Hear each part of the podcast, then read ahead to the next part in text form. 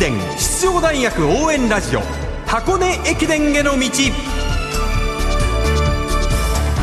出雲全日本そして箱根。学生三大駅伝すべてを実況中継する文化放送ではこの箱根駅伝への道でクライマックスの箱根駅伝に向けて奮闘するチームを応援紹介しています。箱根駅伝への道。ナビゲーターの柏原隆二さんそして文化放送斉藤和美アナウンサーです。こんばんは。こんばんは。大学駅伝スポットニュースとしてはい。一つお伝えしたいのが中央学院の2年生吉田礼志選手。はい。12月3日先週土曜日に行われた日体大記録会で1万メートルの自己ベスト27分58秒60をマークしました。学生では今シーズン初の27分台を叩き出しています。うんこの悔しさをね箱根駅伝出れませんので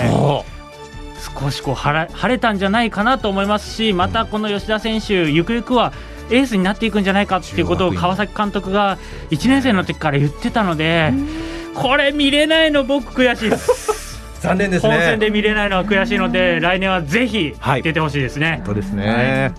さあ新春1月2日3日の箱根駅伝まで1ヶ月を切りましたね、はいそしていよいよ今週土曜日それぞれのチームのエントリーメンバーが発表になるということで。はいこの選手たちの気持ちはですねエースたちは落ち着いてるんですけどボーダーラインの選手15番目、16番目17番目の選手たちっていうのがそわそわしてるし12月10日を迎えて安心するんですけどそこで安心すると走れないんですよ本戦が。難しいですこねのメンタルコントロールっていうのはすごく難しい時期ですね。はい、16名のメンバー入りをかけたチーム内の争いこれなんか去年より激しくなっている大学が年々増えているような感じがするんですがどうですか？いやめちゃくちゃ増えてると思いますし、まあ、戦力差も拮抗してる証拠ですよねそうですよね。今日はそのうちの一つ中央大学の特集です、中央大学は今シーズン出雲で3位全日本では7位でした吉井大和俊関兄弟中野翔太選手を中心にまとまっている上に箱根で大きなポイントとなる山上り山下りともに計算ができている選手がいて、はい。優勝争いに絡んでくる力を持ってきたと。そうですね。山登り5区が前回区間6位2年生の阿部春樹選手眼鏡かけてます。はい。山下り6区前回区間5位4年生でキャプテンの若林春人選手やっぱり特殊区間に経験者がいることは間違いなく強みになると思いますし、はい。前回総合6位からのジャンプアップが予想される中央大学は目標を総合3位以上に掲げています。それでは中央大学藤原正和監督のインタビューをお届けしましょう。まずは10年ぶりとなった三大駅伝フル出場について藤原監督にお話をいただきましたそうですね。あのー私自身もまあ入職しまして7年目を迎えているんですけれども、まあ初めてこの 三大駅伝をちゃんと戦えるという意味では、まあ指導者としてはこう非常にこう新鮮な気持ちで今シーズンは戦えているかなというところです。我々にとっても初めての経験の部分もありますので、出雲、お手応えがあった分、全日本に関してはちょっと私自身の欲がちょっと悪い意味で出てしまったかなというところがあってですね、えー学生たちちょっとしんどい思いをさせてしまいましたので、まあ箱根に関してはもう一度しっかりと足元を見つめて、えーじっくりとやっているようなところがありますので、えー確実に、えー合わせていきたいなというふうな考えております。はい。えっ、と、今お話があった全日本のちょっとこう学生にプレッシャーをかけてしまったという部分はもうちょっと詳しく教えていただくとどういうことですかね。はい。えー、まあ、全日本に向けて、あ非常にこう、まあ、出雲が手応えのある中での3位というような結果でしたので、えー、全日本もぜひとも3位以上狙っていこうというようなことは、あチーム内で、えー、声が出てたんですけれども、まあ、現状このままいっても、まあ、最上位が3位かなというようなところが、出雲の流れでは、あちょっと私自身が感じていたところがありますので、やはり今年はこう、頂点へのチャレンジというところがですね、一つ大きなテーマのチームだというふうに思ってますので、できるだけチャレンジさせ、させたいなというような思いで、少しこう練習の強度を高くしてしまって、なかなかこう、まあテーパリングがうまくいかいかなかったというようなところが、まあ非常にこう、全日本の苦戦につながったかなというふうに思っていますので、もうこの点は純粋に、まあ選手の力がないとかではなく、あの、まあ私の欲の問題だというふうにちょっと個人的には非常に、えー苦い経験になったなというふうに思ってます。はい。はいでもやっぱりあの、監督欲もないとね、やっぱりその上にも行きませんもんね、やっぱりね。で、あのーそこのね、バランスをうまく取るのがあ指導者の仕事なので、これをプラスに持っていけるようにですね、えー来年以降、全日本もう一度、リベンジしたいなと思ってます。ははいい。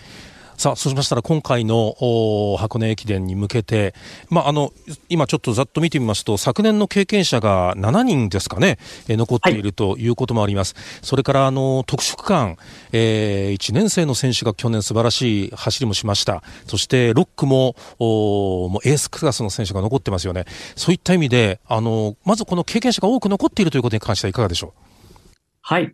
やはりこう、5区、6区、山の選手が非常にこう、盤石な状態で残ってくれているというのは、あの、大きいですよね。あの、箱根の特徴である区間ですから、ここをまずは決め打ちでいけるというところは、本学の今年の強みかなというふうに思っております。あとは、昨年の経験者7人に加えて、復調してきた千森あたりを加えますと、箱根の経験者が8名おりますので、まあ、経験者、あるいは新しい力ということをうまく混ぜてですね、いい流れをまずは往路で作ること、そして山でしっかりと上位戦線、えー戦い抜け、抜くことですね。そして袋、お分厚いメンバーを使って、えー総合3位というところを流すという意味では、戦力的にはだいぶ整ってきているのかなというふうに考えています。う。はい。そして、この1区から3区までを、まずどのようなメンバーで組んでくるのか、ということは、そろそろ、はいお監督、プランが頭の中にこうできてきていますか？いかがでしょう？そうですね。まあ、あのーよくね、あのー取材なんかでもこう、一区もう一度大和くんで来るんでしょうかというようなことをですね、あの聞かれるんですけれども、まあ、そうしたいなという思いと、まあ、ジョーカー的に使いたいなという思いと、まあ、両方ありますので、そのあたりは、まあ、直前までえー見極めていこうかなというふうに思ってます。まあ、幸いと言いますか、まあ、中野の副長とですね、えー吉井俊介が非常にこう、八王子ロングディスタンスでも28分6秒と力を発揮してくれました。えーまあ、どういう並びで使っていっても、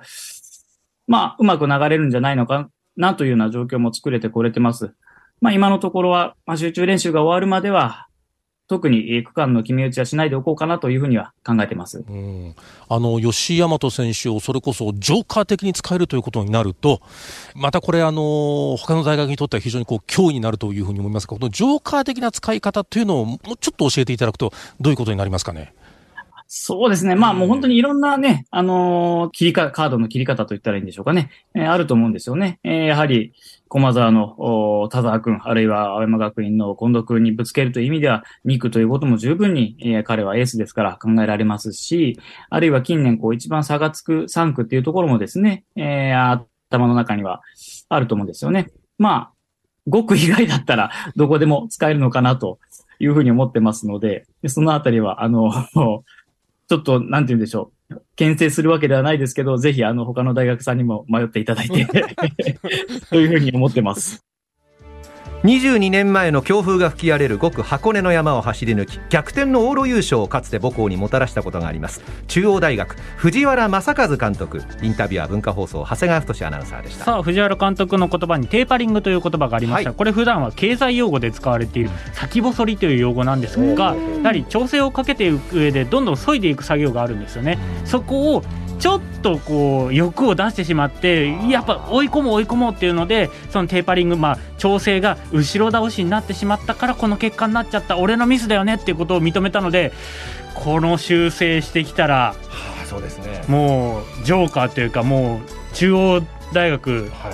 往路優勝見えてきますよこれ。い吉井大和を起用する区間ってどう思います？柏原うさん。もう一回3区か4区行かせたいですよね。うん。1区もまあもちろん楽しみなんですけどはい。やっぱ1年生の時のリベンジマッチやってほしいですよね。となると3区。3区。あー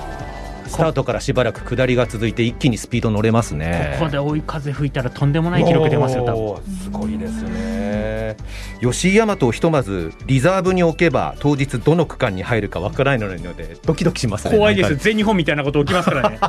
そうですね。さあ中央大学の区間エントリーは注目ですね。